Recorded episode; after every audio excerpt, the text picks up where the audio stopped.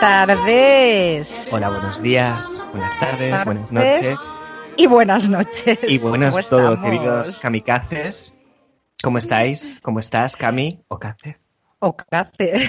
Muy bien, ¿y tú cómo te encuentras? ¿Cómo estás? Pues, pues, ahora muchísimo mejor desde que me has puesto esta música maravillosa de una de mis películas favoritas, además, que es Singing in the Rain. Que, no puede ser. ¿La tuya también? Sí, claro. claro, claro, claro. O sea, Singing in the Rain marca además como mi época de niña cuando me enamoré perdidamente de Jim Kelly. Y mm, yo he de confesar que tuve una temporada en que incluso era, mm, estaba amargada e infeliz porque sabía que nunca podía conocer al amor de mi vida, que era Jim Kelly, que en aquel entonces pues ya se había muerto, básicamente. Entonces yo quería, yo quería un amor con Jim Kelly como el de Singing in the Rain, con Debbie Reynolds.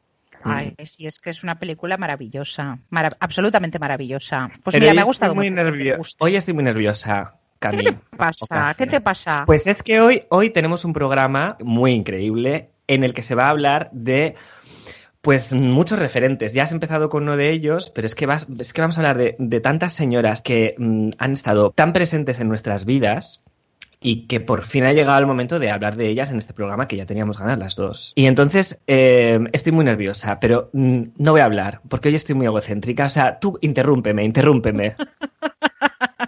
Venga, pues yo te interrumpo, te interrumpo. Si es verdad que traemos un programa muy, muy, muy cargadito, un programa que hemos decidido titular Españolas por el Mundo. Y entonces, ¿esto qué tiene que ver con que hayamos empezado el programa con esta canción? Bueno, yo te, te voy a contar un poquito el hilo conductor. Pues es verdad que estábamos escuchando Singing in the Rain, cantando bajo la lluvia, cantada en esta ocasión por Debbie Reynolds, que es una de las protagonistas junto con tu adorado Jim Kelly y Donald mm. O'Connor y pertenece a la película del mismo nombre, Cantando bajo la lluvia, que todos conocemos, que es una película del 52, dirigida por Stanley Donnell. Y hay una cosa que es muy importante, Debbie Reynolds. Yo quiero hacer un alto ahí con, Debbie Reynolds. Pues para quien no lo sepa, entre otras cosas, Debbie Reynolds es la mamá de Leia en la Guerra de las Galaxias. Ajá, la mamá, bueno, no es la mamá de Leia, es la mamá de Carrie Fisher. O sea, no es que salga de repente, no es la reina Amidala. La mamá de Leia es Amidala. Correcto, pero es, la, es la mamá de Carrie Fisher. Sí. Que esto y una de sus... sabe, y es muy importante saber esto. O sea, es como. Porque además, cuando se murió Carrie Fisher, que, bueno, yo estuve como una semana entera llorando, desquiciada, y mi madre se asustó cuando, porque dijo, ¿qué ha pasado? Y yo, ¿qué está? ¡Se ha muerto Leia! Em, todavía estaba viva Debbie Reynolds. Y se murió como a las pocas semanas después un poco ya de pena y decir, joder, se ha muerto mi hija, ¿no? Sí, sí. Ya de mayor la pudimos ver, una de las últimas mm, intervenciones suyas o apariciones en el cine, en la película In and Out. Maravillosa película, divertidísima, protagonizada por Kevin Klein. ¿Tú te acuerdas de esa peli? Ay, me acuerdo, pero no me acuerdo de David Reynolds. ¿Qué papel hacía David Reynolds pues en esa película? Era, su, era la mamá del protagonista. Ah, ah sí, claro. Que ya sabía de la condición homosexual de su de su hijo, ¿no? O, le pilla Claro, claro. No, no, no. En, el fondo esa es la, cosa tan, tan bonita que tiene esta película, que es la reacción de los papás, mm. que son, pues claro, como gente muy de un pueblecito, como muy provinciana, pero que adoran a su hijo por encima de todas las cosas. Mm. Y está muy bien, la verdad es que está muy bien. Pero no nos, ya empezamos, me ¿eh? encanta, Me encanta porque habla, hablaba muchísimo de Barbara Streisand y del mito de por qué a los homosexuales les gusta tanto Barbara Streisand. Y, y también me pasaba lo mismo, que era como a mí me encantaba Barbara Streisand y, y, yo es como que todavía no sabía que era gay. Y, y era como, ay chica, pues ¿por qué, a todo, ¿por qué dice lo de Barbara Streisand? Al final es que a todos los maricones, les, no, a todos los que les gusta Barbara Streisand, pues somos maricones de una manera u otra, o mujeres directamente. Sí, sí, o mujeres mm. mariconas, que también. Habemos alguna. Insisto, no me dejes hablar más. No me dejes hablar más. Pues mira, te voy a contar un poquito de esta película, ¿vale? Y por qué empezamos el programa con esta película. Esta película... Estoy, perdida, estoy perdida. Pues esta película como te digo que es una película del 52, en realidad está ambientada en 1927. Mira, te voy a leer tal cual la sinopsis. Don Lockwood es una romántica estrella de cine mudo a quien le ha costado mucho llegar hasta la cima. Hasta llegar a triunfar en Hollywood ha llevado un largo camino en compañía de un íntimo amigo, Cosmo Brown, y ahora forma pareja con Lina Lamont, una bella chica, no tan tonta como parece, pero bastante turbia en sus intenciones. Son la pareja de moda de los estudios cinematográficos. Tras uno de los estrenos, Don conoce a Katy Sheldon, Katy Sheldon, perdón, una actriz de teatro aún desconocida que primero menosprecia el arte del cine y luego sale de una tarta resultando ser una de las bailarinas del coro que va a la fiesta. Bueno, yo podría seguir. La cuestión es, es que en esta película eh, los protagonistas se enfrentan a un momento crucial en la historia del cine, que es el paso del cine mudo al cine sonoro. Y entonces en la propia película fue así como yo, y yo creo que muchísima gente como yo, de repente se nos grabó esta respuesta como si fuese respuesta del trivial. ¿Cuál fue la primera película del cine sonoro? Y contestamos todos. El, cantor de jazz. Claro, Zas, quesito rosa, que te ganas, porque tú contestas eso y has contestado correctamente. Porque en, la, película muchísima cultura y esto lo sabemos. Y, Hasta ahí sigo todavía perdida porque no sé qué tiene que ver esto con españolas por el mundo. Eh, bueno, déjame hablar a mí. Hay que ver cómo estás hoy, ¿eh? Déjame hablar a mí. pues el cantor de jazz, como te estaba diciendo, que se considera y se ha considerado y todo el mundo considera el primer largometraje con sonido sincronizado, ¿vale? La primera película mm, sonora. Eh, o sea, rodada con sonido y diálogo sincronizados, ¿vale? Entonces, a partir de este momento, el cine cambia de una manera radical. Aunque se seguían produciendo mm, películas mudas, los directores, mira, porque opinaban que el cine mudo, pues ya está, ya se bastaba a sí mismo, pero no, entró el cine sonoro con un montón además de comedias musicales. Y entonces, bueno, pues esto es el cantor de jazz. Y a mí me gustaría, del cantor de jazz, ponerte un fragmentito. un fragmentito de esta película. ¿Te apetece? Mucho. Pues, pues venga, pues ahí que nos vamos. Vamos a ponerte un fragmento que es Mama, cantado por Al Johnson, protagonista de El cantor de jazz.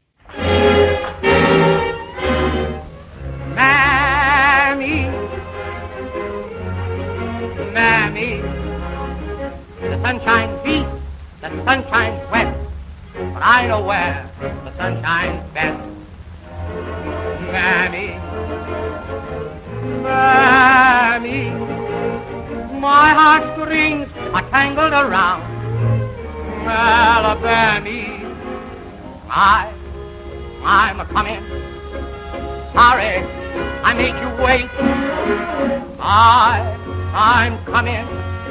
I hope and trust I'm not late. Mammy, Mammy. I'd walk a million miles for one of your smiles on my mammy. ¿Qué te parece? Bueno, qué bonita, qué bonita. Sí, sí. Yo es que además creo que la he visto hace muchísimos años, El Cantor del Jazz, pero no me acuerdo. O sea, sé que me, dejó como un poco plof, porque con esta historia de que dicen que es la primera película de un cine sonoro, cuando te esperas que va a ser una película sonora entera, pero luego te das cuenta que no, que es una película muda que entre medio hay como actuaciones musicales sincronizadas que tienen mucho encanto porque vienen de Broadway y todo esto, pero mm, no es como la película que nos imaginamos sonora, una película completa. Entonces fue revolucionaria en ese sentido, pero tampoco era como que todo era una película sonora, porque además las salas tampoco estarían preparadas para, para reproducir este tipo de cine. Correcto, correcto. sigo perdida querida. Sigo perdida. Sigues perdida. bueno, pues yo te estoy haciendo como toda esta introducción del paso del cine mudo al cine sonoro, ¿vale? Y te voy a contar una cosa súper, súper guay.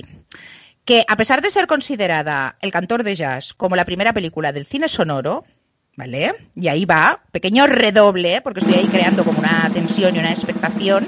Te voy a contar que en el año 2010 se encontró una cinta en la Biblioteca del Congreso en los Estados Unidos que prueba que Concha Piquer protagonizó la primera película sonora en español en 1923 cuatro años antes del estreno del Cantor de Jazz. ¿Pero qué me pues, dices? Pues mira, es decir, no solamente estamos desmintiendo, ¿sabes? Desmontando el mito del Cantor de Jazz, que podía haber sido, pues mira, pues cualquier otra película. No, es una película con Concha Piquer. Es que es muy fuerte. Claro, porque Concha Piquer estaba en, estaba en Estados Unidos, que ahora hablaremos de Concha Piquer, eh, claro, qué oportunidad para hablar de Concha Piquer en Estados Unidos, una española por el mundo, precisamente. Claro, en aquella época. Claro. Ah, amiga, ¿y tenemos algún fragmento de esa película que podamos escuchar? Pues sí, sí, tenemos un fragmento fantástico, que vamos a escucharlo, va.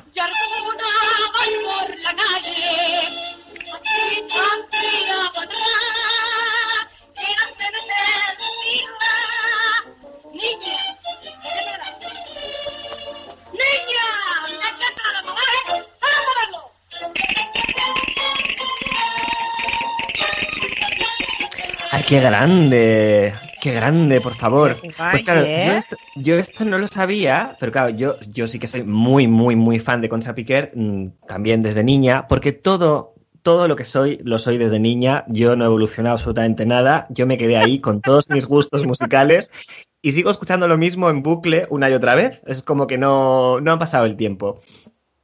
Y claro, Concha Piquer, hemos de decir que, bueno, ella, em, valenciana, eh, llega un momento en que, claro, está en una España que es muy difícil abrirse paso en el mundo del espectáculo, y entonces allí en Valencia conoce al maestro Penella, que era un compositor muy reputado, que tenía en aquel entonces una ópera que se llama El gato montés, que iba a estrenar en Broadway en una versión inglesa, y cuando conoce a Concha Piquer, se enamora perdidamente de ella, artísticamente hablando, y decide llevársela a Estados Unidos.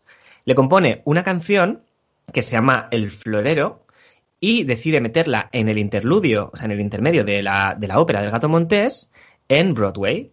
Total, que al final el florero acaba siendo lo que más éxito tiene del gato montés. En todas las publicaciones de Estados de, esa época se hablaba de una tal Conchita Piquer, venía de España, que cantaba el florero y estuvo como años, te estoy hablando de 1922, cuando llegó a, Broadway y estuvo como tres años, estuvo, no, estuvo, estuvo hasta, hasta, hasta 1926 en Estados Unidos, de los cuales ya le contrataron para hacer varios musicales, entre ellos participó en un musical con Al Johnson, que es el que acabamos de escuchar del cantor del jazz.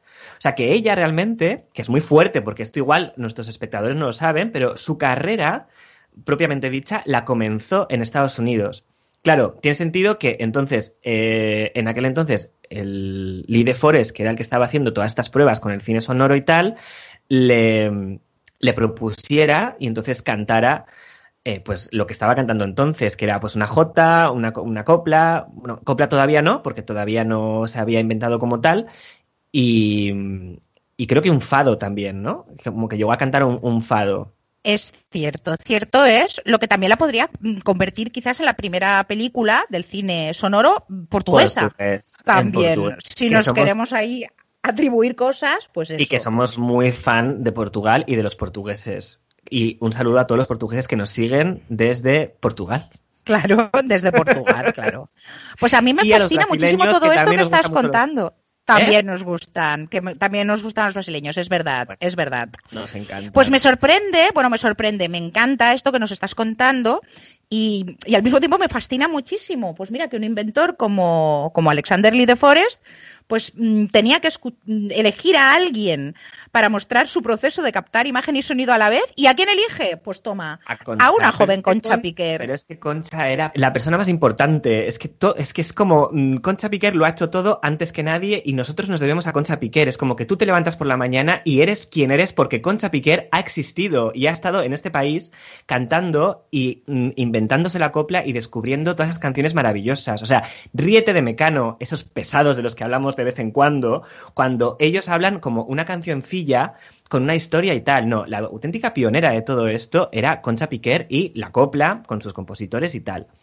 Entonces, yo me hice, yo soy muy fan de Concha y todas esas cosas de la de América no las sabía hasta que vi una entrevista maravillosa que os recomendamos a todos nuestros oyentes, eh, que son 15 minutos de un programa que antes era mm, bueno, un programa mítico de televisión española, que era Cantares. Entonces, eh, la única entrevista grabada que existe a día de hoy de Concha Piquer en vídeo es esa entrevista de 15 minutos donde ella hace mm, la alternativa a su propia hija, Concha Márquez Piquer, donde es presentada en sociedad en ese programa. Entonces, hay una entrevista a Concha Márquez Piquer, su hija, y hay eh, una entrevista de 15 minutos mega pactada, o sea, está guionizada por todas partes, pero que no pierde ni una pizca de salero, espontaneidad y maravilla pura. yo siempre digo que esos 15 minutos son los 15 minutos más importantes que cualquier persona puede tener en su vida, porque le va a cambiar todo, absolutamente todos los valores y va a tener una guía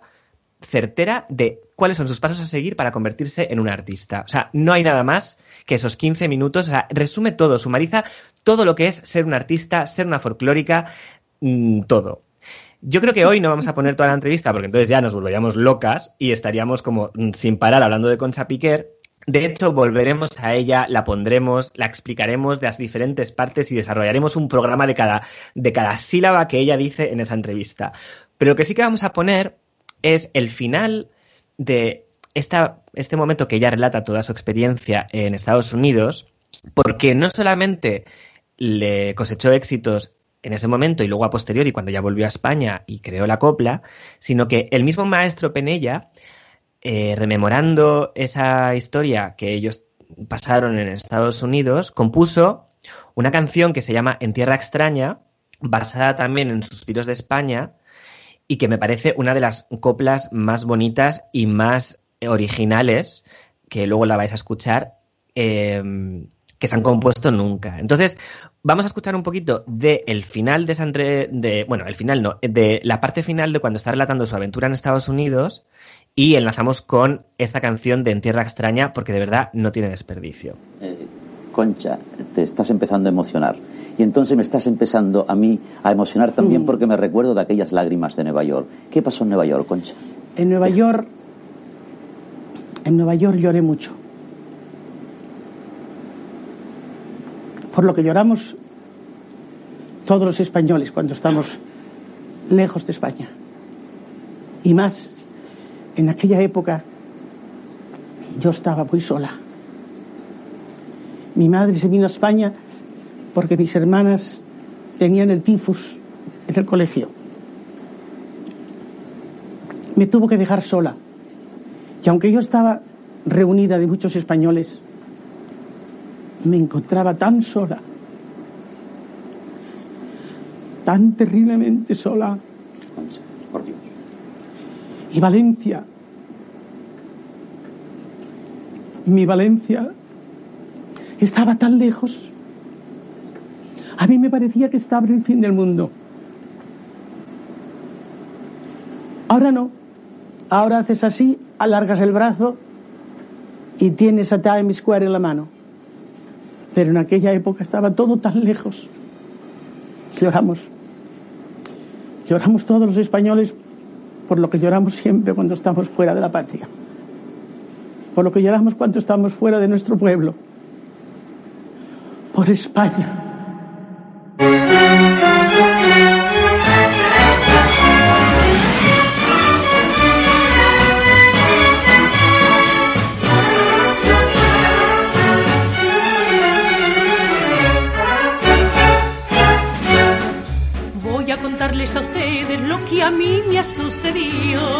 Que es la emoción más profunda que en mi vida yo he sentido. Fue en Nueva York en la noche buena que yo preparé una cena para invitar a mis paisanos. Y en la reunión, toda de españoles, entre divas y entre oles, por España se brindó.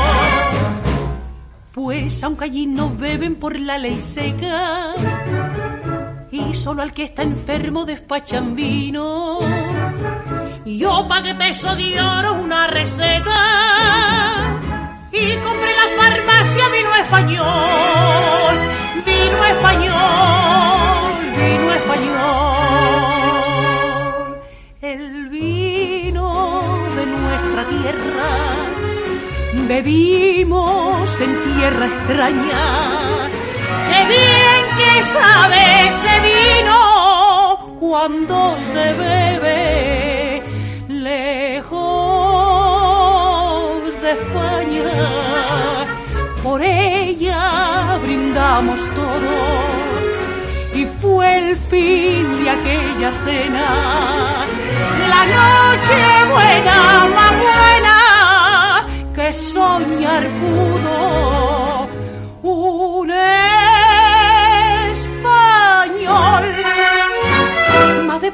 escuchó un gramófono sonar, callar todos, dije yo, y un paso doble se oyó que nos hizo suspirar.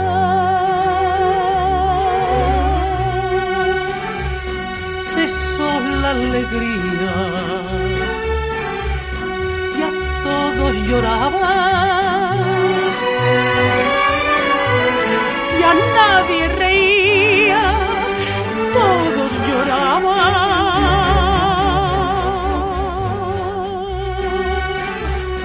Y oyendo esta música, allá en tierra extraña, eran nuestros suspiros, suspiros de España.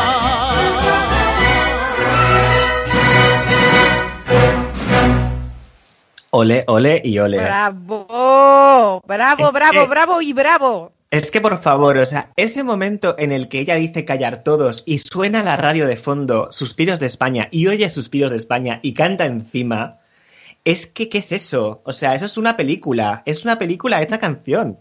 Es que se te va la olla, se te va la olla. Es que es, que es increíble, increíble. O sea, luego hay que, hay que decir esto, que ella ya después estuvo en Estados Unidos hasta el año 26 y luego ya se vino a España y creó toda la copla y todas las canciones por las cuales ahora, hoy en día, se recuerda a Concha Piquer. Pero mm, su comienzo fue en Estados Unidos, que lo sepa, que lo sepa todo el mundo. Que lo sepa ¿Y qui- España. Que lo sepa ¿Y quién, España. más, ¿Y quién más tenemos por ahí? ¿Qué otras españolas tenemos así míticas? Pues, Eh, Mira, voy a hacer un salto en el tiempo, pero un salto hacia atrás. Y ¿Ah, me voy sí? a ir a una... Sí, sí, sí, sí, sí. Voy a hacer un saltito para atrás y me voy a remontar a una estrella que triunfa en Estados Unidos antes que Concha Piqué y que es Raquel Meyer. uh, Para Raquel quien- Meyer. Raquel Meyer.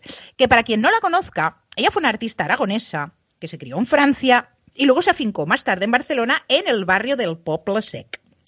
Entonces, esta- Un saludo para todos los del barrio de Poble Sec que nos quieren mucho. que nos quieren y nos sintonizan. Entonces, pues mira, hacia 1911, por eso te digo, es una estrella anterior, ella hace su gran debut en el Teatro Arnau de Barcelona y en esa época fue cuando ella cantó y que popularizó La Violetera y El Relicario. Dos canciones compuestas por, José- por perdona, el maestro José Padilla que la hicieron recontra famosísima. Entonces, ¿qué pasa? Que en el 26 ella de repente se hace una gira por los Estados Unidos y recorre Nueva York, Filadelfia, Chicago, Boston, Baltimore y Los Ángeles. Chico, quiero decir que no es que fue y puso un pie en un pueblecito allí como del centro. No, por las principales capitales estadounidenses. Y entonces hay un dato muy curioso que es hacia 1930 o una cosa así, Raquel atrae la, atención de Charlie Chaplin, que le ofrece interpretar un papel principal en su película City Lights, Luces de Ciudad. Ah, Lo que pasa es que eso al final no llega a buen puerto y no, hizo la película con él. Pero fíjate el interés que, que suscitó en Charles Chaplin como para acudir a ella, llamarla para protagonizar esta película. La verdad es que es como si una cosa así sin precedentes. ¿Qué te parece? Pero claro, entonces eso es por lo que, claro, yo siempre he tenido la, la, la curiosidad, porque claro, eh, Chaplin en la película Luces de Ciudad precisamente usa el tema de la violetera. Entonces, él la- entonces, me estás diciendo que él conoció la violetera gracias a que Raquel Meyer estaba de gira en Estados Unidos y hubo algo entre ellos. ¿Sabemos si tuvieron a- algún affair?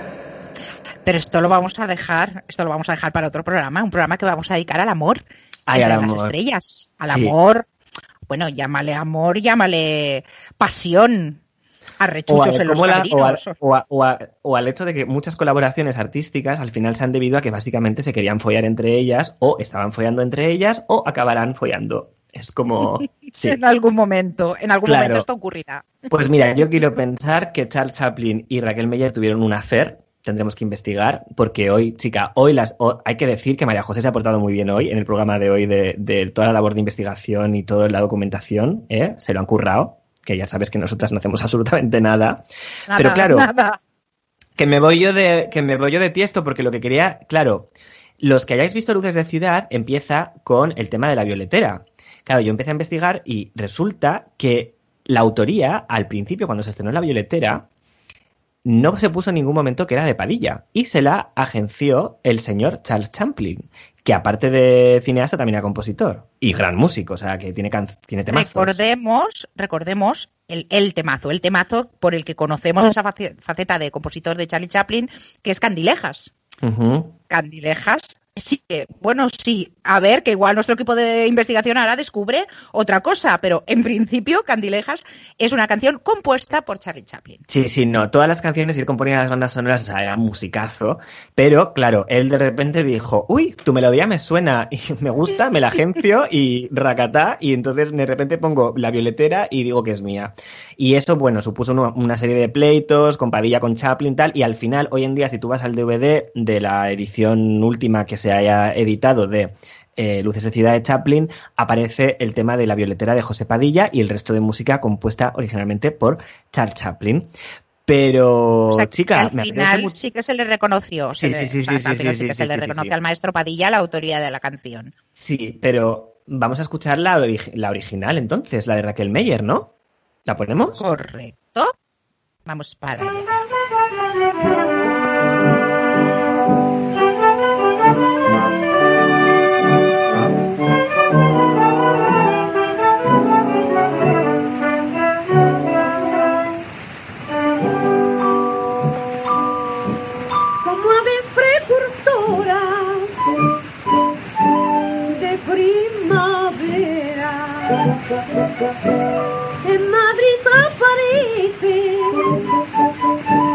La violetera que pregonando parecen golondrinas que van piando, que van piando. Llévelo señorito,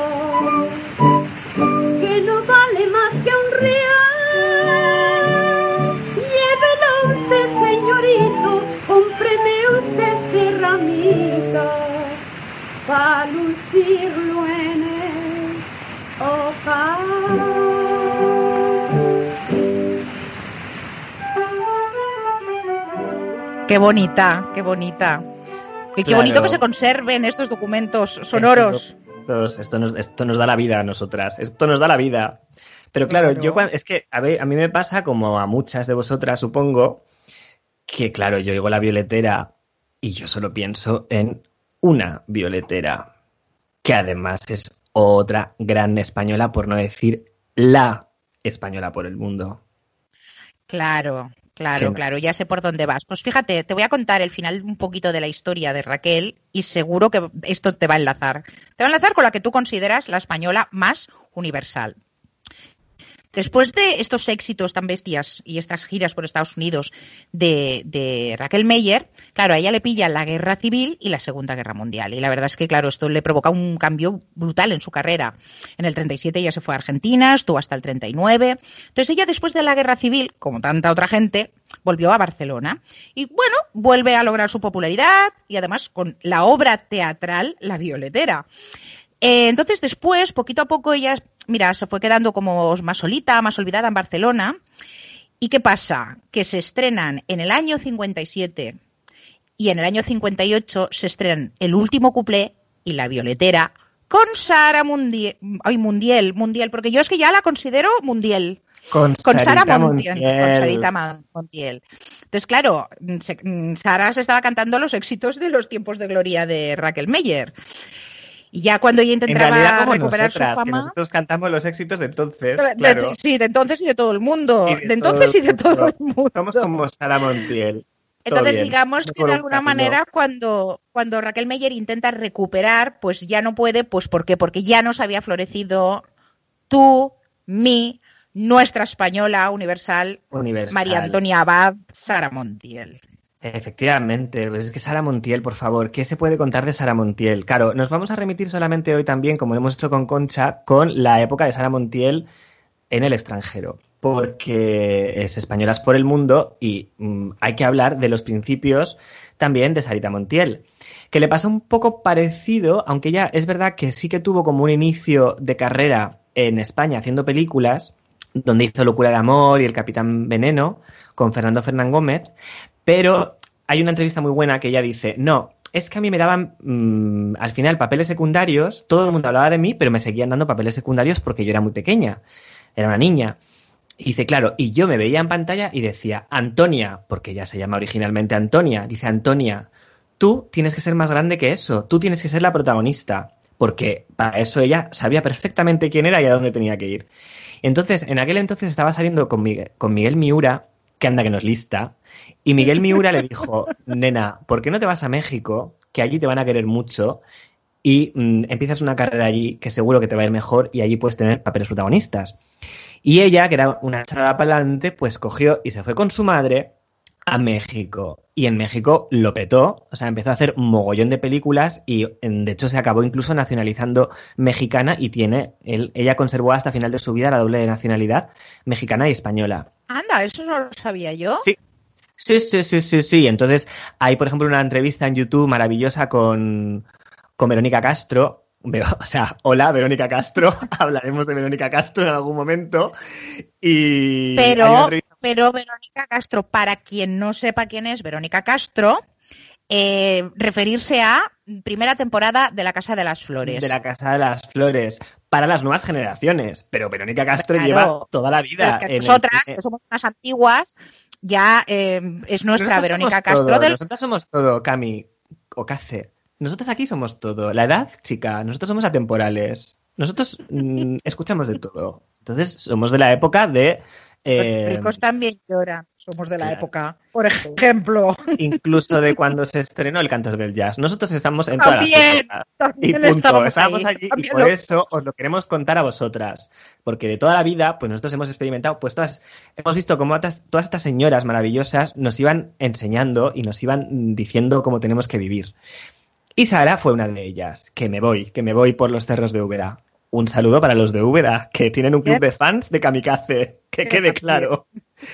Pues Sarita, claro, se fue a, México y lo petó.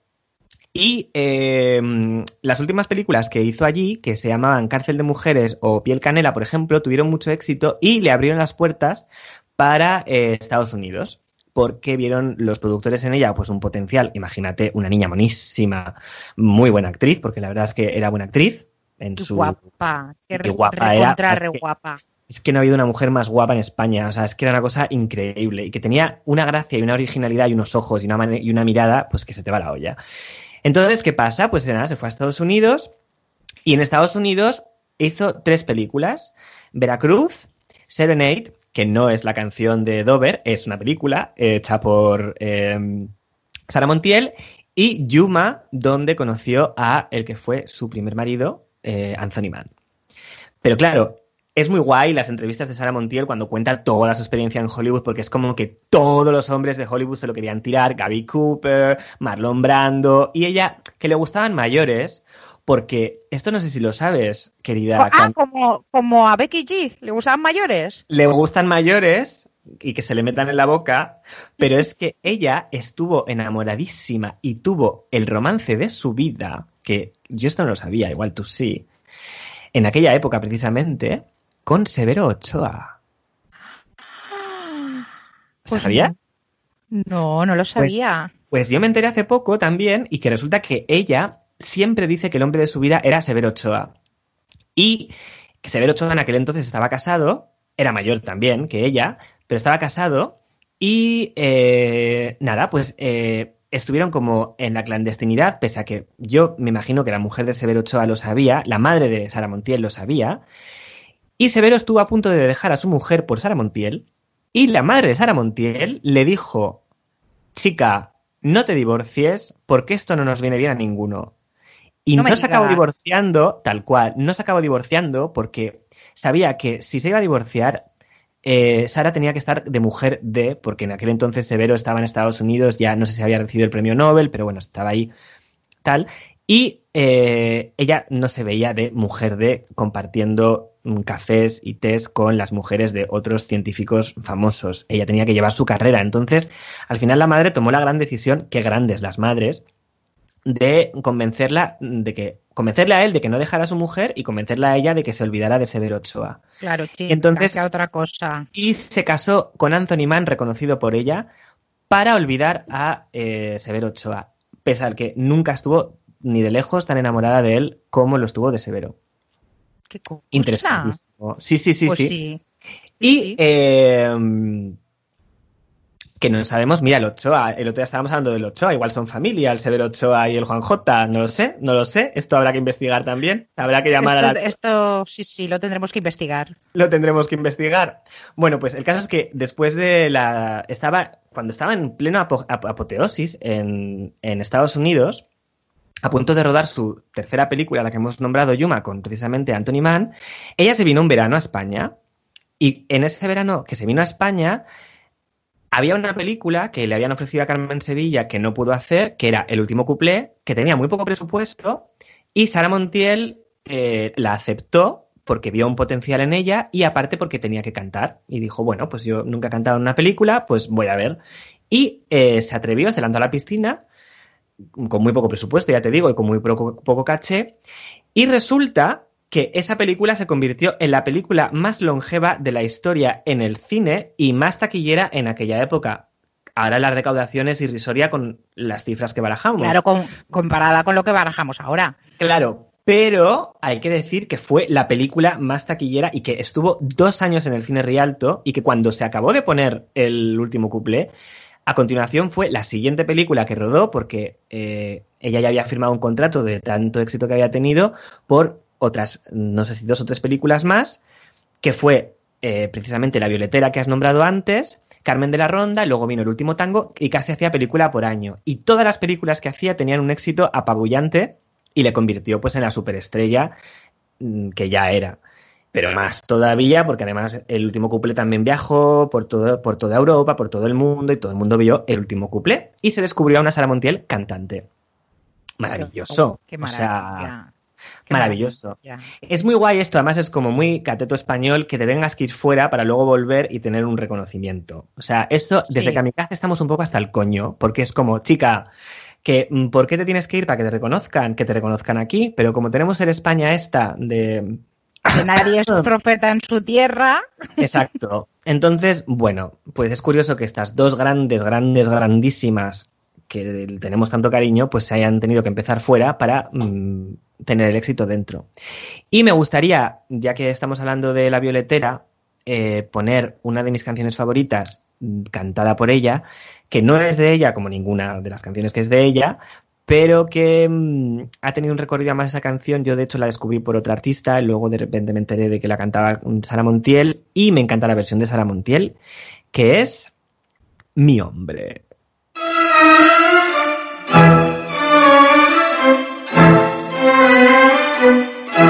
En cuanto le vi, yo me dije para mí, es mi hombre. Solo vivo por él mientras quiera serme fiel, ese hombre. No puedo pasar una noche sin pensar en mi hombre. Y le doy cuanto soy, lo que tengo se lo doy a mi hombre. Y así estoy, es un macro, un gigolo, pero no importa porque así le quiero yo cualquier día por Pigal para mi mal otra vez le perderé luego no sé ni lo que va a ser de mí porque le quiero solo tengo corazón para monón. Si me pegan me da igual, es natural que me tenga siempre así, porque así le quiero. Ya no tengo corazón.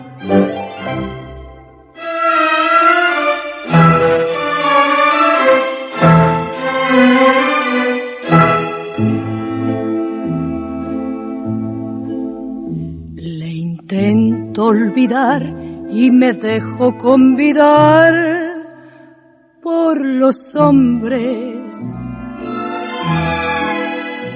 Pero no puede ser porque solo soy mujer pa' mi hombre. Por todo París busco la mirada gris de mi hombre. Si me ofrece su amor, le perdono lo peor a mi hombre. Por amor, je suis comme ça, n'importe quoi. Busco a mi hombre sin saber dónde andará. Cualquier día por Pigal, para mi mal, otra vez le perderé. Luego no sé ni lo que va a ser de mí, porque le quiero. Solo tengo corazón para monón. Si me pega me da igual, es natural que me tenga siempre así, porque así le quiero. Ya no tengo corazón. ¡Ole! ¡Ole! Ese, ese hombre. My man. Ese hombre. Algún día me gustaría hablar de esta canción en otro programa, como del recorrido de esta canción, porque es muy interesante también. O sea, es una de mis canciones favoritas, pero yo no- ya te dije que no la descubrí eh, por, por Sara, pero no vamos a hablar de otras porque si no hablamos siempre de las mismas, que chica, ya vale. Así que nada. Vamos a seguir con nuestro recorrido por Españolas por el mundo. ¿Y, y quién nos viene ahora? Bueno, yo lo que tengo ahora es una bomba, pero una bomba nuclear. Una bomba de las que tiraban los soldados japoneses, los kamikazes. Mira, mm, te Un voy a decir Harbor, es un Pearl Harbor. en toda regla, en toda regla. Yo te quiero hablar de María del Rosario Pilar Martínez Molina Baeza, que yo te digo toda esta retaila y tú dices, ¿cómo? No caigo. Pero no, no caes que. Bueno, pero yo te quiero hablar de Charo. Así. Charo. Charo. E, Charo. E invito a todos nuestros oyentes que hagan esto, que en el buscador mm, que ellos utilicen, en Google o lo que ellos utilicen, que Sí, pongan Google, que nos simplemente. patrocina Google. Un saludo para Google. Ay, claro, pues venga, venga, señor Google. Pues que pongan esto, Charo. Y a partir de ahí se les va a abrir un universo con el cual no contaban, como no contábamos aquí en el departamento de, de documentación, que nos hemos quedado flipando. Mira, resulta que Charo, la tal Charo, es otra española universal, otra española por el mundo. Porque resulta que a esta muchacha murciana, Murcia, qué hermosa eres, la descubre Xavier Cugat, el músico Xavier Cugat, y se casa con ella en el año 66, cuando la niña tenía solamente 15 años. ¿Qué me dices? Y se la lleva, como te lo digo, como te lo digo, bueno, hay como, ella.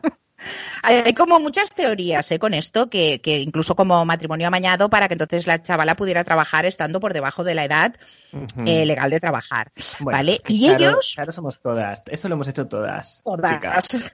Claro. todas. Y como yo sé que a ti te encanta el glamour, te Mm. voy a contar que ellos fueron la primera pareja que se casaron en el hotel Caesars Palace de Las Vegas. Así sencillito. Ay, Así qué como súper como súper sencillo. Y entonces de repente esta muchacha Charo hace una carrera espectacular en Estados Unidos como actriz y como cantante. Pero ella es una auténtica estrella. Pero entonces lo que te quiero comentar es que esta, esta chica, Charo, bueno, esta chica, esta chica entonces, esta chica eh, era guitarrista clásica, es fue guitarrista, guitarrista clásica de, de, formación, es decir, con un nivelón impresionante.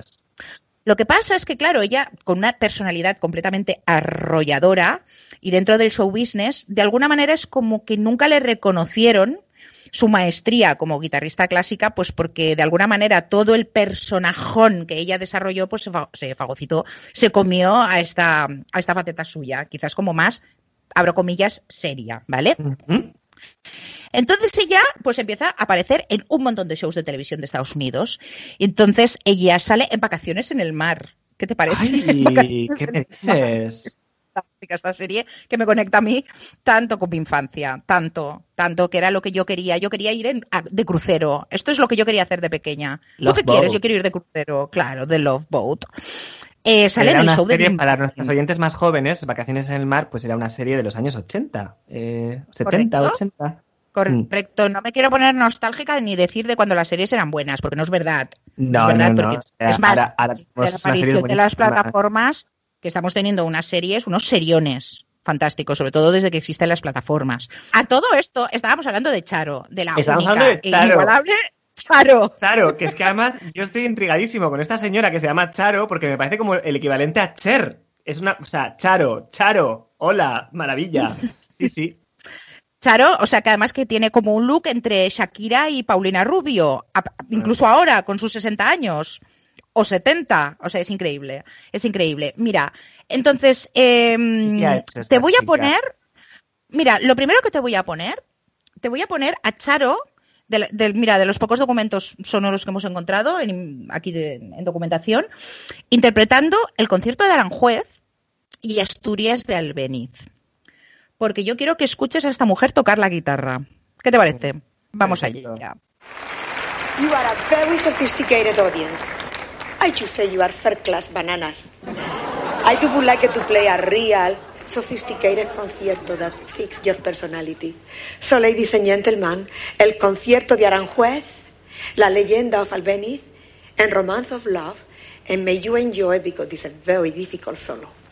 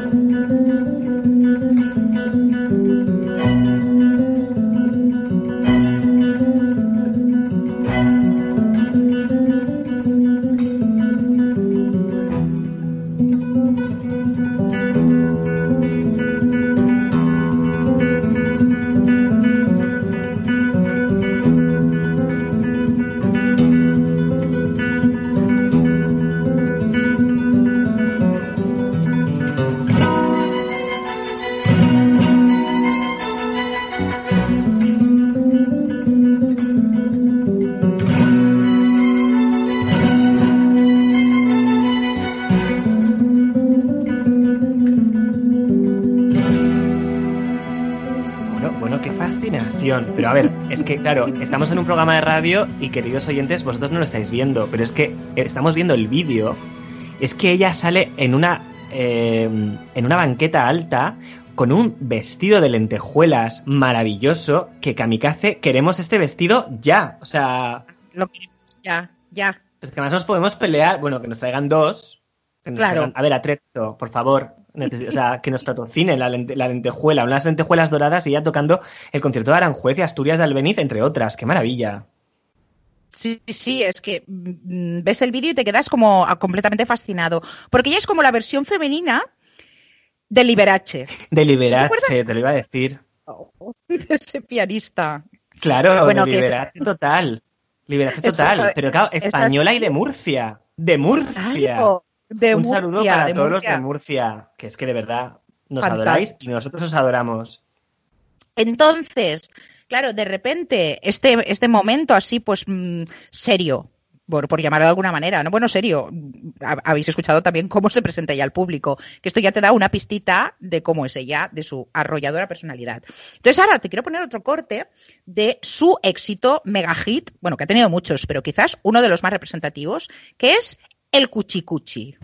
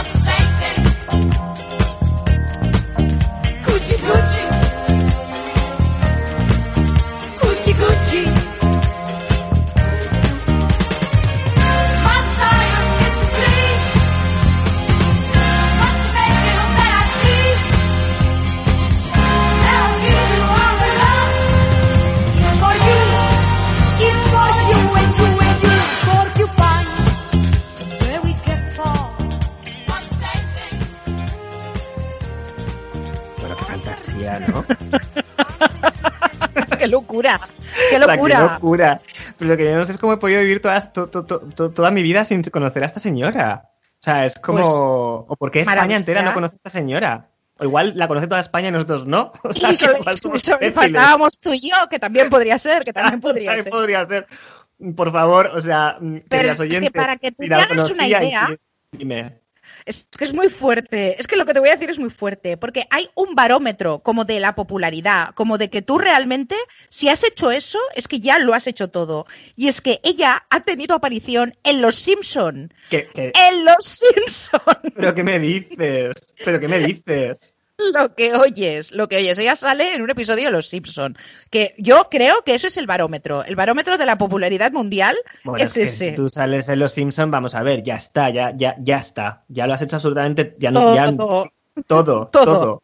Qué Y maravilla. entonces, claro, es, es- además ella que es como una mujer mega polifacética y que lo hace absolutamente todo, pues que show de entrevistas, show de entrevistas, que concierto clásico, concierto clásico, que canto, canto, que bailo, que me hago un cine, que me hago una serie de televisión, todo. Hasta ha salido en un anuncio de Burger King, que verdad, de verdad, insto a todo el mundo que lo busque y vea este vídeo, que lo vean, que lo vean porque- Espacio publicitado por Burger King. por Burger King. Me parece maravillosa. pu- Pues sí. Y de aquí saludamos al Burger King, que también nos escucha mucho, sobre todo, sí, nos escucha mucho el Burger King. El señor, el señor King. El señor King. El señor King nos escucha. Qué maravilla Raquel Beller. Pues sí, sí, pues hay que verla, hay que descubrirla y de verdad que nosotros estamos aquí en el estudio viendo unos cuantos vídeos y yo que la acabo de descubrir ahora mismo estoy completamente fascinada y bueno, o sea, ya tengo plan para toda la semana. O sea, es que no, voy a hacer... o Baeza. sea, Charo Baeza, maravilla. Qué estupenda, qué estupenda. Ay, de verdad, yo ya no sé seguir, ya no sé seguir con este programa. O sea, ya todo lo que queda después es como. ¿No? Porque vamos a ver, entonces. ¿Qué otras? Porque ya vamos avanzando un poquito en, en las décadas. Y claro, tenemos muchas otras eh, españolas que han triunfado en, bueno, en otros países y en Hollywood en particular, que estamos un poco eh, focalizados en América. Y claro, mm, la que nos viene, la primera a la cabeza sería Ana Obregón, que yo no sé Uy, si saben. Anita. Anita Anita Obregón. Obregón. Un saludo para Ana, amiga nuestra de siempre, de verdad, la admiramos, la queremos, un, un ser encantador, una curranta como pocas, porque mira que se lo ha currado Ana Obregón, porque mira que tal, por porque Dios. oye, Ana, tampoco cantas muy bien, tampoco actúas muy bien, pero hija mía, lo has hecho todo y lo has hecho todo con una gracia y es que mm, de verdad hace falta mucho para ser como Ana Obregón y estamos súper a favor de los posados de Ana Obregón, de que Ana Obregón se vista como le, la- como le salga del coño. Pero es que es maravillosa, o sea, yo soy súper fan de Ana Obregón. Y Ana Obregón participó en varias series americanas, porque ella también fue pionera en esto de decir, chica, yo no hago películas, yo hago series. Que hoy en día todo el mundo está haciendo series, nadie hace películas, y lo que te da el éxito realmente son las series. Pues esto ella, ella, Ana, ya lo sabía. Y entonces ap- apareció en varios episodios de Hospi- Hospital General, que era como la, la precursora de urgencias y de todas estas series de médicos que hubo- después, o en el equipo A, serie mitiquísima de los años 80, Maravilloso. Ese dato me encanta. O Who's That Boss y algunas otras que vinieron posteriormente. Qué, guay, qué guay, me encanta. ¿Y tienes más? Claro, vamos a ver. eh, pues a todo me, vienen, me vienen nombres a la cabeza, ¿eh? Claro, tenemos, por ejemplo, Aitana Sánchez Gijón. No se le conoce mucho la carrera americana, pero Aitana Sánchez Gijón tiene un par de películas, una con Christian Bale y otra con Keanu Reeves, que es una de mis favoritas, que yo veía también cuando era ya no tan pequeño, que es Un paseo por las nubes, que es una historia de amor maravillosa, en unos viñedos, Es y ella hace- preciosa, sí, es preciosísima. es preciosísima, una banda sonora preciosa, sale Anthony Quinn, es como todo be- bellísimo, bellísimo, y ella belleza. guapísima, porque ella es guapísima, o sea, Aitana, mm, de verdad, qué maravilla, qué maravilla, qué actriz, ma- es que en, en España hay unas actrices maravillosas, coño. ¿Quién más, por ejemplo? Asunta Serna. Asunta Serna, Asunta que- Serna, que, que- que a mí me fascinó porque yo, que, que como soy atemporal y estoy en el mundo desde el Big Bang, pues mm, yo esto lo he vivido. Yo he vivido el momento en el eres- cual tú eres compañera de compañera de, de infancia Sí, de Cher, de Cher, de Charo, de todas, de, De todas. todas. de todas. Entonces yo me acuerdo cuando de repente en una de esas maravillosas temporadas que yo veía de la serie Falcon Crest, me hace un papel de artista invitada Asunta Serna. Y ahí me quedé yo, porque eso era otro barómetro. Eso también era otro barómetro, porque Hostia. yo recuerdo otros artistas invitados que habían estado, como Gina Lollobrigida, que me encanta que saliera Gina Lollobrigida en esa serie. Pues Asunta Serna, por ejemplo, tiene esta aparición estelar en esta mítica serie de televisión. ¿Y quién ¿Y más tenemos? tenemos, más? por ejemplo, a Paz Vega. Ay, sí, es verdad. A Paz Vega, que, que, Paz Vega bueno, también hizo su- sus pinitos, o no tan pinitos, hizo sus películas. Hizo y sigue haciendo. Ella va haciendo Spanglish, o sea, hizo Spanglish, que fue como un horror de película, mm, pero bueno, ya ha quedado como para la posteridad, como la incursión, la primera incursión americana de Paz Vega, y luego ha tenido otras, por ejemplo, hay una que no me acuerdo el título, que salía con Colin Farrell, que la película, pues sin más, pero que solamente por la escena en la que Colin Farrell está en la bañera desnudo y se le intuye absolutamente todo lo que tiene entre las piernas, que es una cosa descomunal, porque es muy conocido el tamaño de nuestro querido Colin Farrell, básicamente porque se filtró una sextape. Pues me parece un poquito paradójico e incluso mm, irónico que se llame Colin, cuando lo que tiene es un colón. ¿No? Ay, Cami, tu humor, ¿cómo eres, hija? Ay, mira. De verdad. Y por supuesto, todo el mundo estará pensando en plan, ¿por qué no nos nombramos a la actriz por excelencia de Hollywood que ha triunfado y que en el fondo pues nos parece una obviedad, pero que por supuesto vamos a nombrar que no es otra que Penélope Cruz. nuestra querida Penélope Cruz. ¿Qué pasa? Pues que hablar de Penélope Cruz es mm, un programa entero. Somos muy fans de Penélope. Penélope es muy fan nuestro, nos lo ha dicho siempre. Un saludo para ella y para Mónica también, para Mo, P y Mo, Forever. Os queremos mucho. Y mm, claro, la carrera artística de Penélope Cruz, o sea, pues eso, ella, todos las, es que todas las, es que, es que ¿para qué vas a hablar de Penélope Cruz? O sea, ya sabemos que es maravillosa, que ha ganado un Oscar, que ha ganado todos los premios habidos y por haber, ha hecho todas las películas con todos los directores, bla, bla, bla, bla, bla, bla. Entonces, Vale, ¿qué- yo me qué quiero quedar hacemos? con una, con una parte, con una parte, con una cosita concreta de A ver. Penélope. A ver, Y es la parte de Penélope cantando. Penélope ¿vale? cantando, pero Penélope cantaba. ¿Cuándo ha cantado Penélope? Vamos a ver, a Penélope, perdón, la, la- la hemos podido ver cantando en La Niña de tus Ojos, la hemos podido ver cantando en Volver, pero hay que Ya, decir pero- que en Volver la doblaba Estrella Morente. Pero luego hay, para mí hay un momentazo, pero claro, y es en la, que soy niña de tus ojos, en la niña de tus ojos también la doblaban. Correcto, Sí, correcto. Y entonces, pero no, pero hay una película donde ella ya se lanza completamente y canta ella. Y claro, déjame que esto lo cuente yo, porque la película es un musical. Y entonces, como ya, ya saben todos nuestros oyentes, esta parcela es Es mía. tuya. Es tuya. Es mía, total.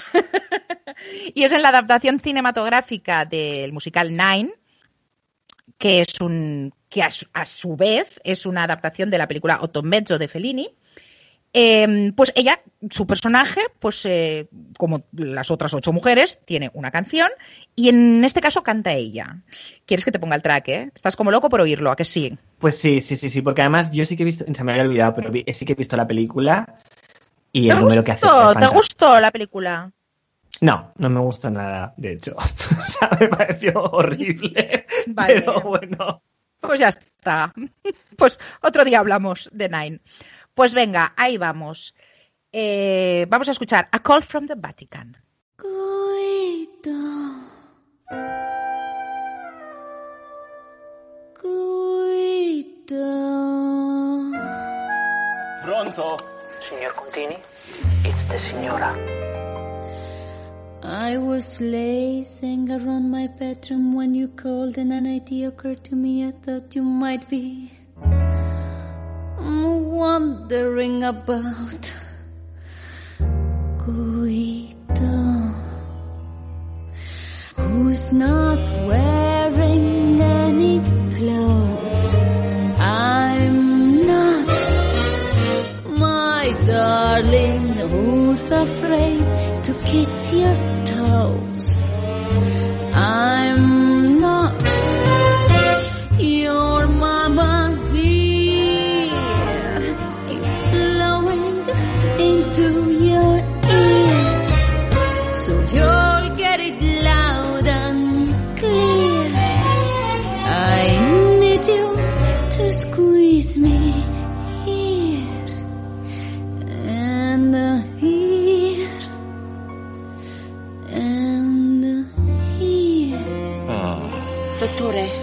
His pulse is racing. Is something wrong? What? Yes, yes, it's about my film. It's from the Vatican. Go ahead, Monsignore. Yes, yes, of course I'm listening. Chico, chico, chico. I've got a plan for what I'm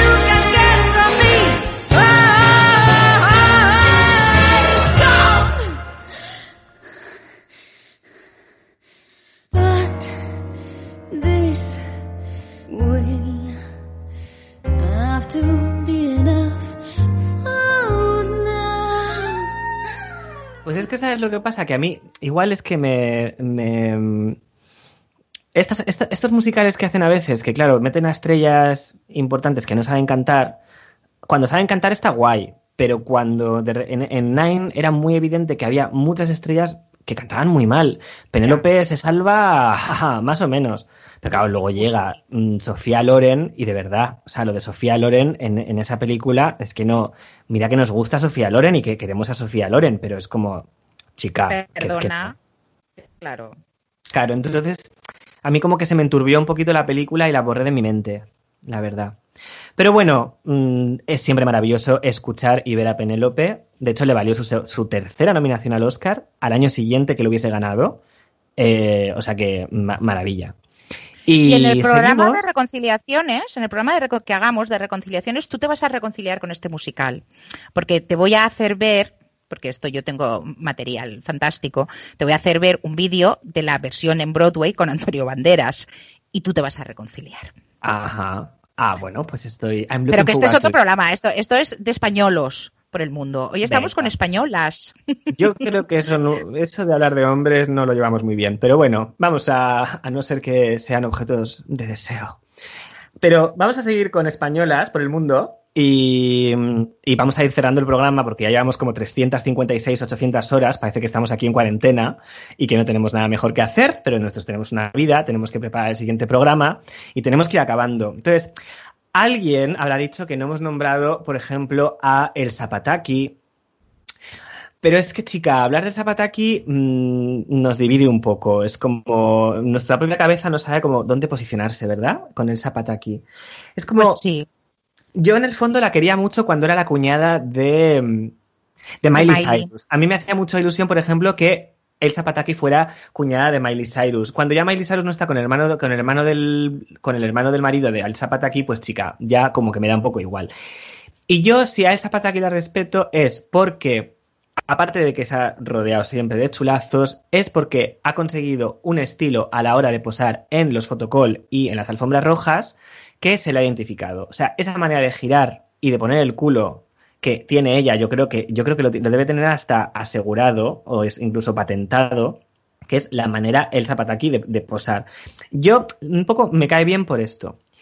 Pero para mí, si hay una eh, española por el mundo actual que se lo ha currado mogollón y que yo adoro porque de verdad es que tiene un carrerón, pero tiene un carrerón y está muy poco valorada, esa es Sonia Monroy. Sonia Un Monroy, besazo, que- un besazo para Sonia. un besazo para Sonia Monroy, amiguísima nuestra, fan de Kamikaze desde el principio, porque es que de verdad, Sonia es que ha sembrado un... O sea, ella hizo mm, magia, eh, mm, todo, eh, o sea, si la Elsa Pataki se supone que hace películas de serie B, ella es la musa de la serie mm, JKLM y ella se ha ido, se fue y se lo está currando, no sé si ya seguirá allí, se fue a currarse una carrera en Estados Unidos con el dinero, esto lo cuenta también, es muy guay.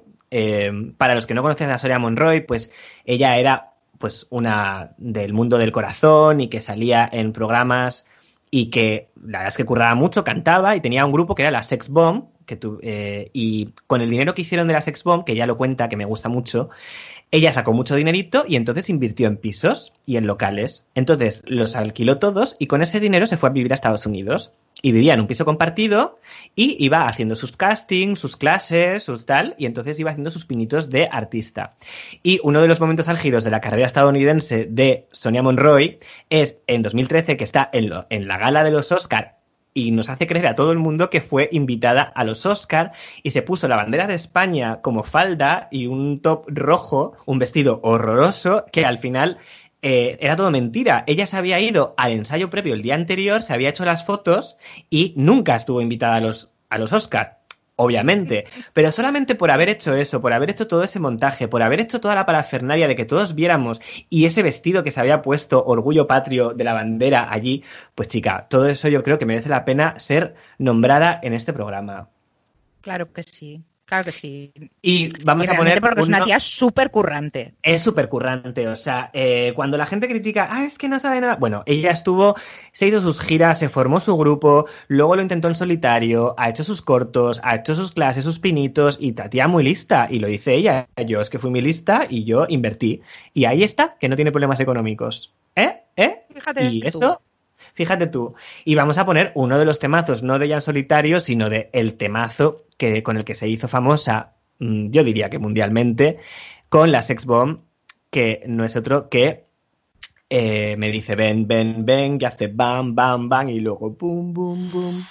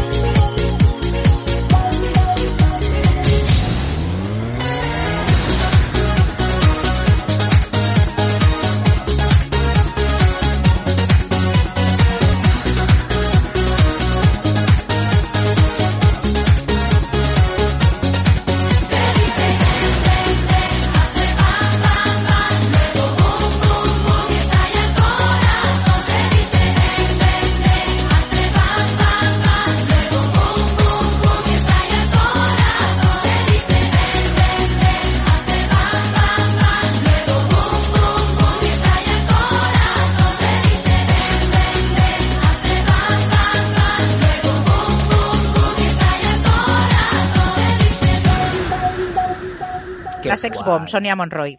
Pues sí. La Sex Bomb, ella liderando, es que de verdad fue pionera en muchas cosas también, en, en- en- en- también en, crear como un, for- un- un personaje televisivo. Y eso también hay que hacerlo un poco en valor, de hoy en día, sobre todo que cualquier persona es una celebrity, un Instagramer, un influencer y todo esto, pues ellas un poco sentaron las bases del voy haciendo y lo hago de la manera que puedo y, y- y al Y final... estoy ahí. pues la- y estoy ahí. Estoy ahí y en ningún momento dejó de trabajar y ha seguido y ha hecho sus montajes y ha hecho sus programas, sus entrevistas, sus canciones, sus discos, sus pro- todo, todo, todo, todo.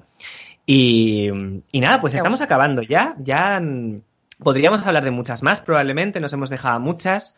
Por favor, no dejéis de escribirnos. Nos llegan muchísimas cartas, muchísimos mails, muchísimos comentarios.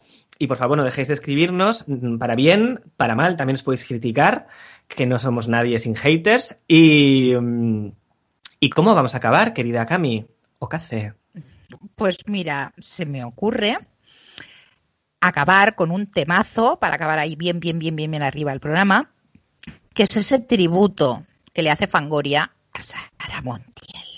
Ah, absolutamente sí. Me parece una maravillosa idea. Porque Alaska, que siempre hemos dicho que es muy fan, un salido olvido, que nos sigues escuchando, te queremos mucho.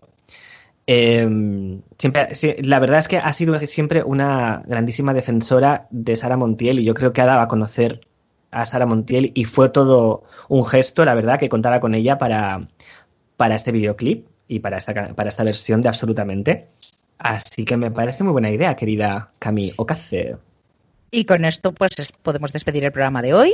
Espero que lo hayáis con- disfrutado. A ver qué nos buscamos para el siguiente. Muchísimas gracias por vuestros comentarios y por, mm, y por estar ahí. Y nada, nos vemos muy pronto y que lo disfrutéis. Besitos. ¿Quién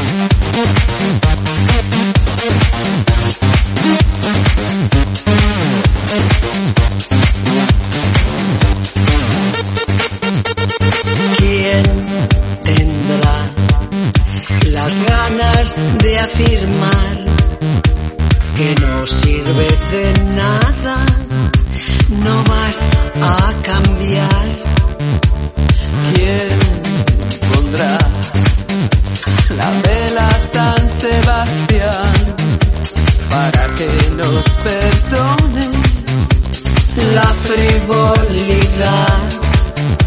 de habernos sumergido de lleno en lo prohibido y rechazar cualquier señal de normalidad.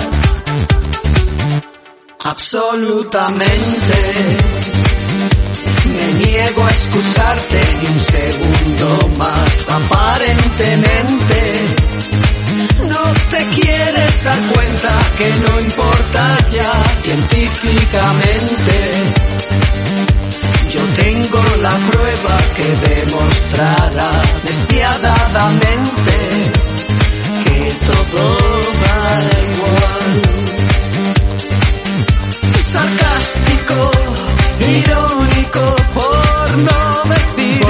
Patético, y acabarás histérico, herido de muerte por tu propia espada. Aléjate, Aléjate. y piérdete, mejor, Mejor autodestrúyete.